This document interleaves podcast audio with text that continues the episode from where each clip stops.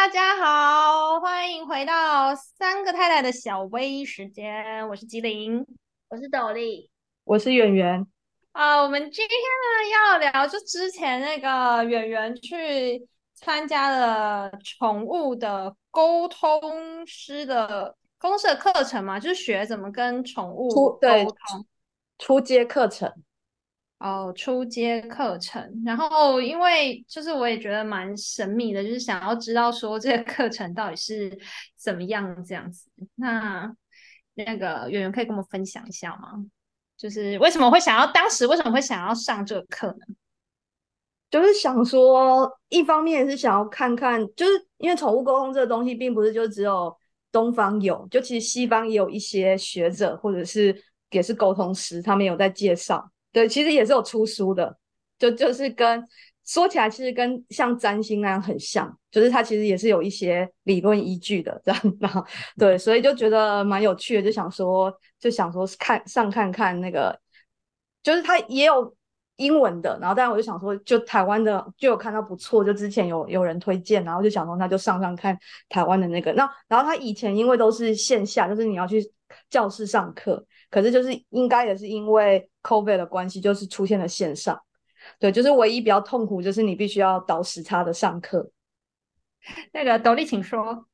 我想问，就是你知道西方的那个狗狗会有语言的那个吗？西方的也可以，就是你知道美国人、美国人、美国沟通师可以听得懂台湾、亚洲的那个宠物在叫什么吗？可以的，因为它其实虽然说叫宠物沟通，但它其实不是一个实际上的言语。就是每个人沟通出来的，就是每个人显现的方式会不一样，所以它其实有点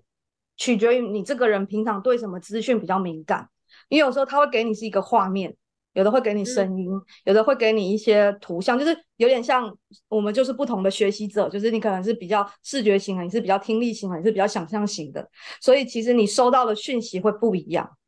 嗯，对，所以他并不是说，因为他其实也不能懂你真的语言这个话，他可能是从你的语气或你的动作，就就从动物们也是用这种方式来理解你的。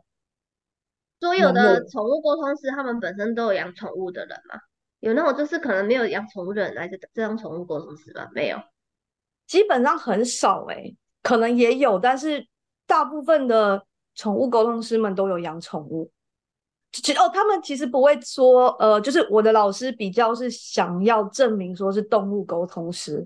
因为他觉得说，就是虽然说他是作为我们的宠物存在，但他其实个体还是一个动物，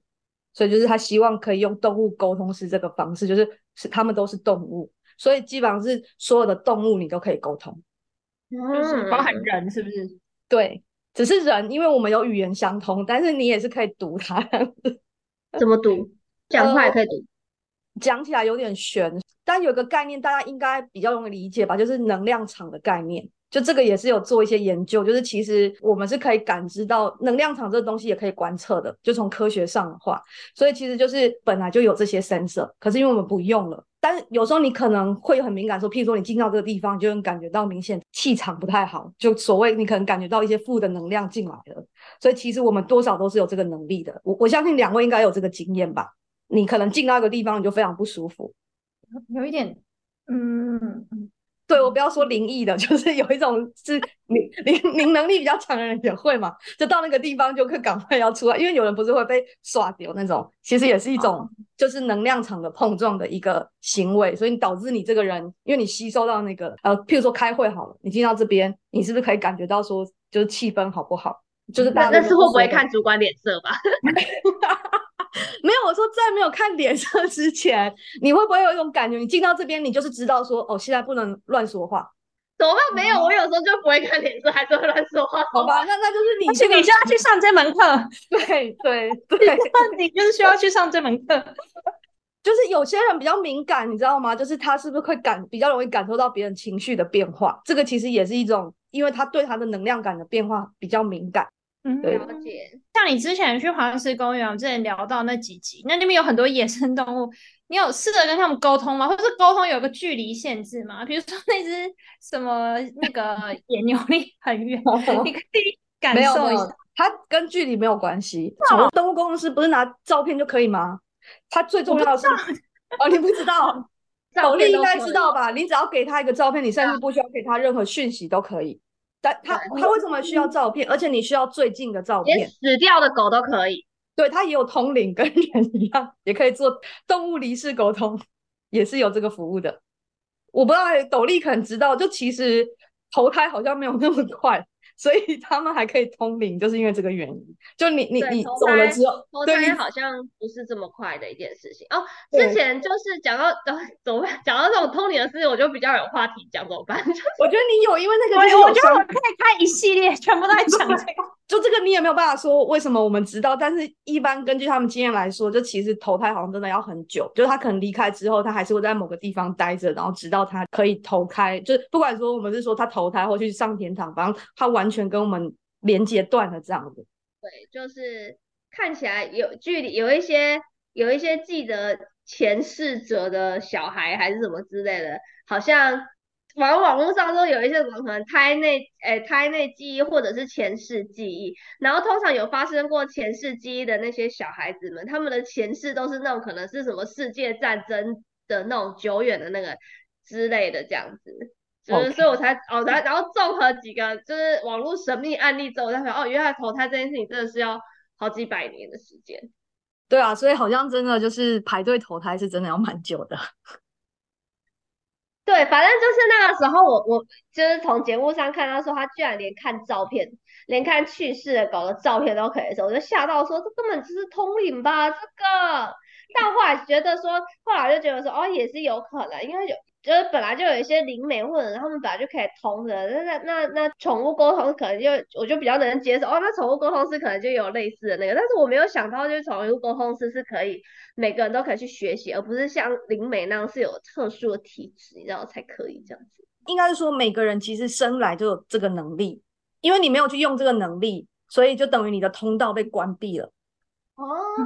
就是像有有有，我之前看老高的影片，他有讲类似的，对对对就是其实一个，对他就是在讲一个通道，但很玄，会好像很多书都有在讲这件事情。对，稍微我们稍微用大家科学或者比较容易理解，就是你可以想象每个都是一个能量场，每个东西都有能量，然后我们是有这个能力去感知各种不同的能量，只是就是这个方式你还必须要学会保护自己嘛。就有时候为什么你跟人家沟通的时候你会觉得很累，就是因为你会把他的能量都吸进来，然后变成累积在你身上，就有一些负坏的能量，所以你那个坏的能量可能会对你的身体机能也造成影响。所以其实就是这个沟通有一个一开始就是比较初阶，老师也会教你说你要开一个像保护罩的东西，只有你想要的东西进来而已，就就像一个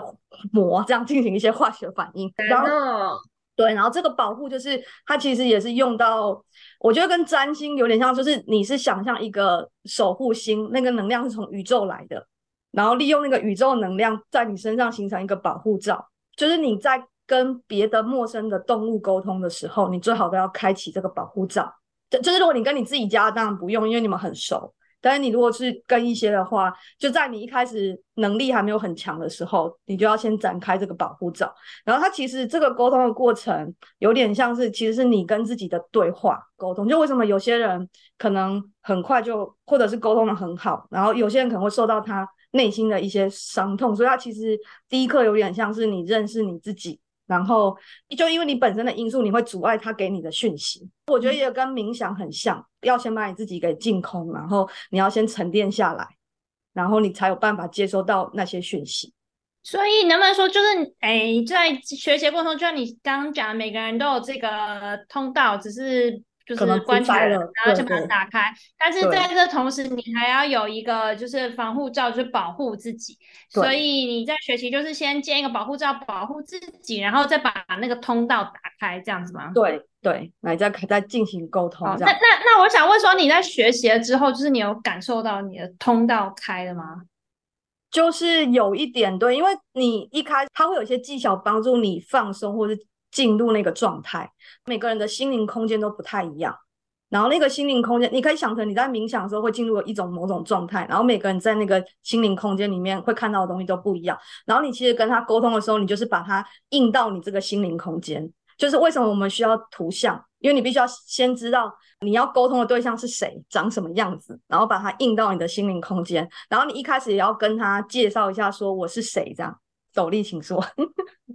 我觉得这样子很容易自己在那边脑补跟幻想、欸，哎，就是有可能你会这么觉得，所所以说这也是你对自己没有信心的一种表现。我听好像灵美，好像神棍，对，但是不是因为我就觉得说，假设假设我今天，假设我今天。对，幸好观众，幸好听众看不到你本人长什么样子，不然你现在真的哎、我很和善，好不好？我具有具有说服力，哎，一点脸蛮长长蛮适合的，因为长得太诚恳，大家都会相信他。又长得很佛，你知道吗？就很佛。我长得很诚恳，我今天我在上这个，我今天如果是在上这个课的时候，老师这样跟我讲的时候，然后因为他其实跟冥想有一点点类似的雷同的程度，我就就因为我这小脑袋，我就很喜欢乱想，我就觉得靠要这样就我我就觉得我自己很想，哎，我是不是自己在脑补什么剧情，就自己在那幻想他会怎样怎样。没有，这这是有可能，但你要相信自己。你你是有接收到一些讯息的，但你一开始比较出街的时候，你可能没有办法辨别，所以一开始的态度是你不要，你脑补就脑补没关系，你就相信自己接到的是真的，因为那些讯息可能会混杂，因为它本来就会依照你本来习惯的形象出来的，所以你一开始需要引导，需要有人引导你说，这是先训练你的感知能力。就一开你要先让自己有这个通道这个能力，然后你不要觉得自己在脑补干嘛，有一些是真的。那所以说就是一开始就是你要先就是沉淀自己，然后去接受这些讯息，然后先相信自己看到就是自己感受到的东西。因为有时候你你这个脑补可能也不是无缘故的脑补，你知道吗？那个东西可能触动了你，导致你发生了后面的想象。但那你说出来的那些东西，有一些程度会反映你。一些自己的状态，哦，对，然后你至于你能不能精准，就是跟你的能力有没有关系就为什么有些动物沟通的老师很厉害，他一下就可以知道他要说什么，因为他就是接收跟过滤的能力很强，然后他也习惯了。过滤是什么意思？过滤是什么意思？过滤就是呃过，我想要过滤应该怎么说？就就是说，有点像你会觉得自己在脑补这件事情。你知道吗？就是你对自己，你说他可以分辨说这是他接收到的，还是是他自己的脑补？这样他可以分辨这两个吗？也不会完全说是自己脑补，就是你的脑补，你觉得你在脑补这个行为是你可能对自己没有信心。你明明接受到这个东西，但是你可能平常你就是一个觉得，就是你内心可能还不是很相信这个东西，所以你会对自己有怀疑。对，那比较困难的是，你跟人沟通的时候，你还可以透过这个。那你刚刚说的这种来确定说我有没有误会你的意思或者什么？可是你跟宠物要怎么样，就是就有点，所以才需要主人啊。你说出来的东西，就是他给你是这样，你就老实说出来，然后主人自然就会给你一些回馈。哦，然后比如说啊，他觉得你上次跟他吵架，他很不高兴或什么，然后主人就会说，哦，真的哎，我们上一次吵架这样，就是来确认，因为就通常来说，你你知道的讯息可能也没那么多，对不对？就是就是你有可能只是知道说这个动物它是几岁，然后怎么样怎么样，你可能就是跟他聊天，然后像跟人聊天一样，你不能一上来我就问你说，哎，你最近身体是不是不好？就是你也不能这么唐突，他也是像你跟人聊天一样要有技巧，就是你可能要先跟他就是 small talk 一下，然后然后最后感受，对对对，所以就是他也不是说像我们大家就所以有时候有一些主人其实也会让那些沟通是有一些困难，因为主人可能就是想要知道某一个很确切的事情，可是那东西可能也不是那个动物表现出来的行为。可是因为宠物沟通师通常都是他会问宠物一个问题嘛，对不对？然后他会回答，哦，意思是说你们问这个问题的时候是怎么跟他问？没有，就你就想成你在跟人聊天，你今天想要知道好不好，你你会直接就说你好不好嘛？你是不是会旁敲侧击，就是从别的角度切入，然后最后让他愿意说出来他最近发生什么事情？就这个是他也懂你的语言，懂你要问什么。他们说能量沟通不是用语言，他们说能量，用能量沟通是一个意念上的沟通，对，所以他才可以穿越距离啊，穿越美国狗或者是台湾狗，对，只要我们可以连上线，你知道吗？就是一个连线的概念，只要你们两个搭上线了，你就可以聊天了。天呐，很玄学。对，就是一个啊，然后因为它又是能量场的概念，你其实有时候收到的讯息也不是现在的，有可能是未来的。那等下，你跟你的猫就是聊过天吗？目前为止，我之前有跟他聊过，就是之前就是因为不是吃饭的时候，就是我有两只猫嘛，一只叫 Sola，叫一只叫乌米。然后后来吃饭的时候，通常 Sola 都很讨厌，都会先过来抢。然后后来我就跟乌米说，就是我我就会跟他说，你不要担心，我知道 Sola 有时候会欺负你，你可以一起来吃饭。然后他后来几天真的有去一起吃饭，就是就像调调解人家跟他跟他跟他讲。对啊，跟他讲啊，就是对啊，睡前的时候，就是你有点像你睡前冥想，或你任何时候都可以做啦。对，只是因为对新手来说，你可能要挑一个你比较舒服的时间跟舒服的姿势，比较容易打成功。那你可以辨别你你这一次是成功或失败吗？你就看他之后的行为啊，对啊。哦。所以所以就是我新手需要一些东西来证明你是对的，你知道吗？就是你有可能做的是对的事情，可是因为我们都需要一个东西来。来说服自己说，哦，我做这件事情是对的，这样，嗯。但是他，但是他本身，你刚刚讲完之后，你的猫有回答你吗？就是他，呃，他不算回答，是用行为去判断他有没有听懂吧？对，就是，但是他他有给我，就是反正我那时候感受到的感觉是有一个正面的回馈，这样，对，就是就等于说我跟他，我跟他说这件事情你可以做，这样，然后也不要担心。然后就其实它还有一个呃，就是有还有一个有有算是道德感吧，就是你不要随便，如果说这个动物是有主人的，你不要随便跟它沟通，因为它可能会知道很多主人的隐私。就是如果是如果是野生的就算了，你就随便随便沟通，但是但是你就是自己要个道德感。如果说你知道这是别人家的，那就是它是有主人的，那你就要先获得它主人的同意，再去跟它沟通这样。这真的是这，如果换在小孩身上，小孩就是说一张嘴就会讲，可是到处在讲家里，就像机灵刚刚讲的一样，就是小孩就会到处去外面自己就是自己乱喷自己家里的事情啊，就 是这样，对，就是他有可能你万一遇到一只你家的那一只很话很多，你万一跟他一聊，他就一直说我家的都每天不穿衣服，然后在家里走来走去，然后不是，然后你看到那这样这。代表说动物跟动物之间也会讲啊，可能你家的狗会跟我家的狗讲说我怎样，我主人怎样讲，完蛋，就有可能是没有办法。因为有些时候你就觉得控制人的那个都很难，就一样，就说好吧，嘴巴长在他身上，爱怎么讲怎么讲，就跟动物也一样，就是他们有自己的人生，他们爱养小孩，哎，宁愿养宠物，不愿养小孩啊。但但动物可能比人好一点，就是通常它会比较以自己为主，你打扰到它了，它就会抱怨或干嘛这样。对对对，他比较不会像人的小孩，可能就是我家里发生什么事都往外讲。对，就是他们还是会比较，动物只会讲跟自己有关的这样子。对他就是会比较以自己为主啦，但也看也看个性啊，但很多就可能就是他就他好就好，然后我不管其他人死活这样，也是有可能。好像是哎。就他就好像是你是听过谁家动物讲这个？没有啊，就是没有，就是看，就是像我现在就是就是回去，我现在虽然是个我虽然是个动物冷漠者，然后跟其实我是一个非常怕狗的人，但是就是最近就是我跟我婆家的狗友好了，就是我婆家的彩彩，我跟他友好了，可是就是你就会觉得说，哎，真的很拽，不知道拽怎么拽他，就是。就是他知道他自己就是可装可爱或干嘛，他可以获得什么东西，然后你被他控制了，被他控制了，逼的嘞，不能骂脏话。你想说，你就想，就是反正就是对，反正他，而且他他就是整个处于一种就是。就是你摸，他知道我会去摸他，然后他就会翻一个很他自己很爽的姿势让我摸。反正总而言之，我觉得他应该是最近已经信任我了这样子。我真是没有想到，我这个从小被狗追的人，居然有办法走到今天。哎，狗被我摸到翻肚，哎，我的妈呀！Excuse me，it it trust me。哎，不对，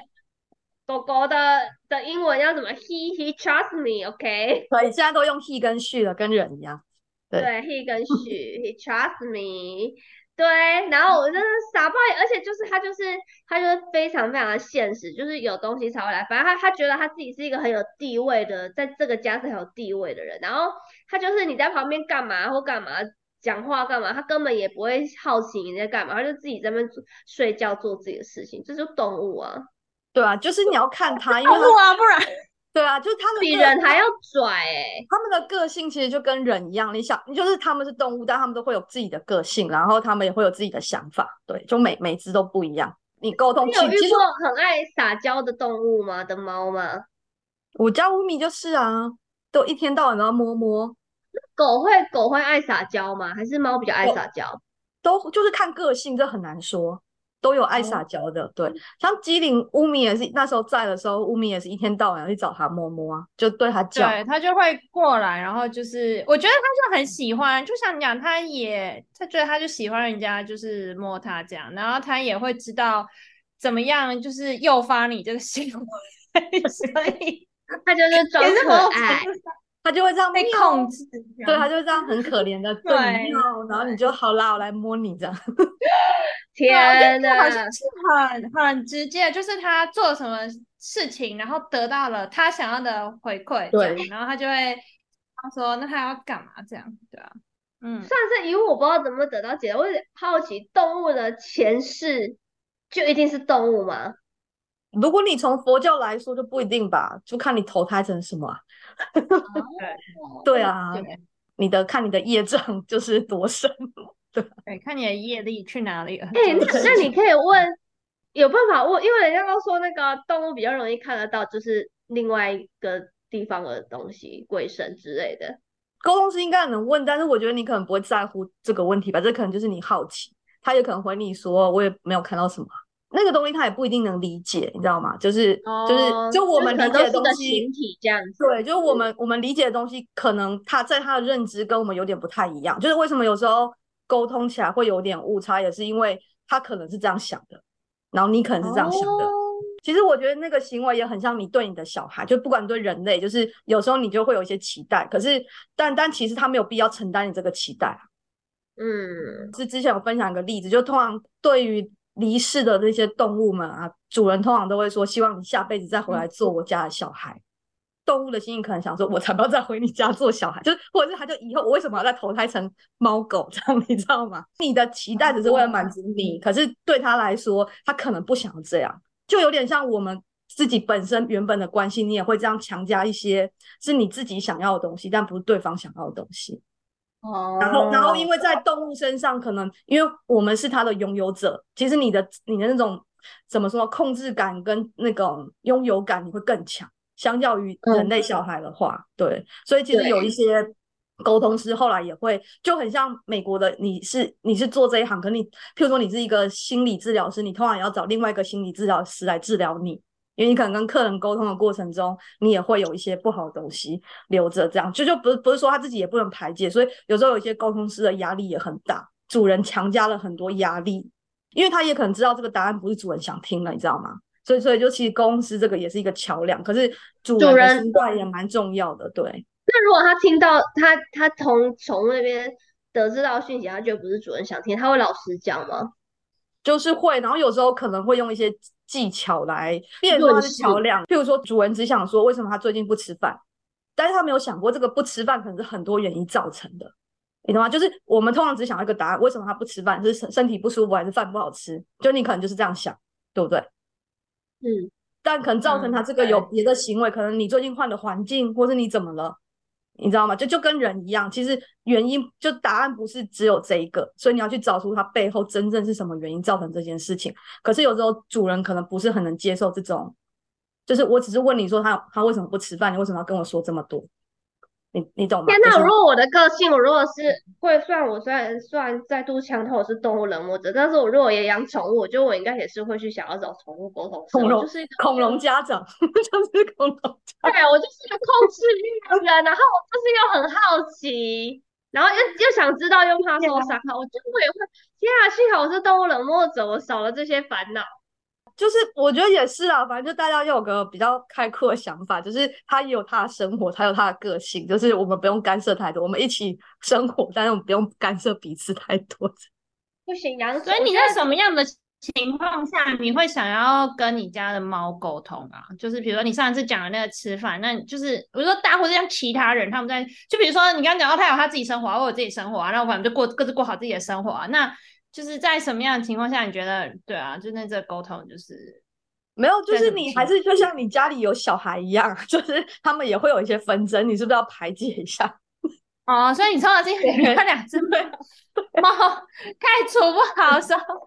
哦，我懂你，就是你家现你有两只猫，然后开始处不好的时候呢，你就觉得好吧，那两个人说为什么吵架，什么之类的这样子。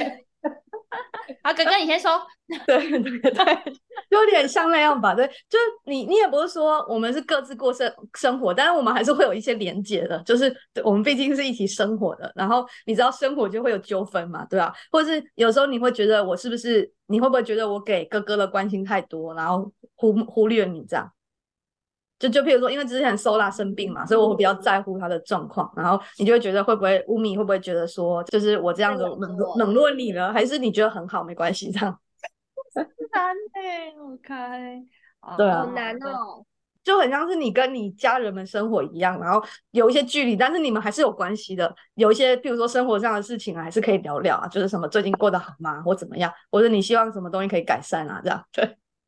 对我现在，我现在开始有点对，的确是好像很多人开始有了小朋友之后，其实这个更认识自己的过程。就像你前面讲的，就是你好像要先认识自己这样。因为我觉得有些时候的确，我们跟小孩子，就人类小孩讲的话，某种程度上是我们对这件事情就是自我的投射啦，这样不见得是对方的那个状态，这样对啊。所以我觉得这对这部分的确是可类比的地方，我觉得是。蛮多，就比如说，就是自己受的伤，有些时候我们会把它复制到，就是在之后的小朋友或者什么在，可是我们不见得有这个自觉。可是如果你有这个自觉的时候，你可能你说出这个话的时候，你可能会有点自觉，说，哎，我说这个话，他可能没有那么中立，或者是什么之类的，这样子，对吧？对，所以它其实就是一个，就是你在这个沟通过程中，你也会等于你也会更认识自己，或是探讨说自己可能以前有一些东西你觉得过了，可是它其实没有过。或者是你还没有放下，那个老师的课里面有一些是自我疗愈跟动物沟通这件事情，很多人有养小孩的人，或者甚至你现在养宠物的人都会讲这样子的话，可是我有点不太能理解。小孩比较容易是因为他可能在成长的过程中，他就会提醒你这个阶段你曾经发生了什么事情，就就是小孩可能会比较明显，因为你因为你可能也不记得你小时候，因为。其实我不知道你的记忆到哪，可能大家每个人对自己小时候的记忆其实不是很清楚。就你可能可以记得最早的时候，也许是国小、月也许是那个幼稚园都有可能。但但是你你可能忘记了很多东西，然后他这些行为其实就是那些东西其实都在你的脑子里。可是你平常可能很忙，你也不会去去去翻这些东西。但是可能你有了小孩跟宠物之后，某一个点他会突然触发你那个东西，然后你就会想起来说，我那时候可能有什么遗憾或什么东西我没做到。哦，我觉得有可能是对事情的反应，就是比如说成长的过程中，你对这件事情反应，或比如人家讲这句话，你可能就会生气，或是对语言的解读上会有一些。就是这件话，这句话可能听在别人没什么，可是因为因为你自己过去的经验，你听到这句话，你会觉得非常的不舒服，或是什么之类的。那你的小孩，他某种程度上，他可以感受到说，哦，这个东西他可能理论上他听起来就是应该要不舒服的，但其实可能不见得是这样子。所以我觉得他好像是一个会影响，对对对对对，就是。会带给小孩的一个一个一个状态，这样子，对他可能，就是我觉得每个人生活在自己的，就每个人在自己的成长过程中，本来因为自己的经验，就会带着自己的偏，就不能说偏见，但的确就是某一种滤镜在生活这样子。就我们对于事情的反应，就是会，就比如说以以同样一句话，这个人听起来可能没什么。但是另外一个人听起来可能就是会反应很大这样子。其实，在我们生活中有很多都是这种，就比如说人家说你其实是从我们过去的经验而来，但这个经验可能是我们的父母就是也是这样子，然后对他可能是会呃会会影响到这样。可是如果今天呃我们父母影响我们的那个就是我们父母过去我们就是已经被影响了。可是当今天我们成为一个父母的时候，我们开始有一点自觉的时候说。诶，我为什么对这件事情有什么反应的时候，我们就对我们的小孩，我们就会稍微的比较有自觉的说，哦，其实这件事情比如说像异教徒这件事情，就是哦，这是因为我是一个基督徒，这样，那我的小孩就是对，就是哦，虽然我们家庭是基督徒，但是其他人可能不会觉得这个字眼有什么，就类似像这种这样，就当你是一个有自觉的人的时候。你的下一代，他就是相较之下，他会多一个角度去，当然他是会带自己的立场跟自己的滤镜，可是他可以有其他的角度去想这件事情，这样，对，因为我觉得这是一个我能够 想到，我觉得很明显的例子，这样，但是，对啊，我觉得有很多，就毕竟不是读心理相相关背景，但是我听到有很多一些对于事物反应，对于某一件事情的反应，这件事情其实是会。对啊，会有一点就是影响下来的这样。然后我觉得其实我不太确定，但是我觉得像宠物跟主人之间，它又有更多的掌控权。因为其实我们对小孩是有一种小孩为什么会受到你影响，因为他需要你的照顾这样子，所以某种程度上他就会有点依照着你的。我自己觉得啦，就是会其其实那个控制他嘛，就是。对，其实那个动物跟动物也是这样，就是你养你的养的动物，就是因为那时候老师有问一个问题，如果说假设你你家你家的猫跟你说它很想出去，你会让它出去吗？这就是这种问题。然后实际上的话，这个问题就是决定权要交给动物还是要交给主人？然后这个时候其实要由主人来来来帮他帮他决定。就是虽然说，譬如说人类小孩，你可能就会想说，哦，他大了就可以出去。可是因为你是对这个动物是有责任的，然后他其实出去没有能力，所以这时候你就是要帮他决定说，你不能出去。这样虽然说他内心很想出去，但是你不能让他出去。这样就就如果做最大的不同的话，有一些这种行为的决定权，确实是主人是会比较多的，就相比于人类小孩。对，因为因为你你就是它就是一个长不大的，就是一个长不大的。应该是说他就是宠物，就是长不大的小孩。因为小孩如果说在七岁之前，也不可能说他出去就放他出去。对对，所以说有一些决定权，所以所以主人的权利确实是蛮大，就是因为你有监护权嘛。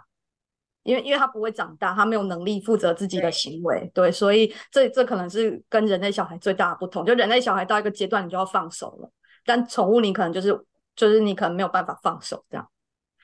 你必须要宠物，你也觉得说，天，我好想要自己的人生，难怪他下辈子不想再当你家猫。对啊，所以所以你是不是有勉强 说你下辈子要再回来当我家的小孩？就这个话，其实对他来说压力很大。我这辈子受你控制还不够吗？让他出去啊！就是反正你就看到有些节目上，有些有些宠物不是也会讲出一些很好笑的事情嘛？就是。对，所以而且我觉得小孩有一点就是，对啊，我觉得那个影响比较深，就的确他们会想要希望爸爸妈妈开心，或者是干嘛干嘛，因为他们对吧，爸爸妈妈照顾他们嘛，提供他们食物啊，或者是什么什么之类的，所以某种程度上，对啊，他他是会越受到你的那个呃影响，这样，那就宠物就是一样啊，虽然是双方啦，有点互相，其实我觉得就互相制约，对吧？对，有点双向，这样，对啊，嗯，没错。今天非常谢谢大家收听我们的消费时间，然后呢，下个礼拜我们继续请那个圆圆跟我们分享那宠物课程里具体的每一个系列是在教什么，然后讲了哪些内容，这样子。好，我们下周见，拜拜，拜拜，拜拜。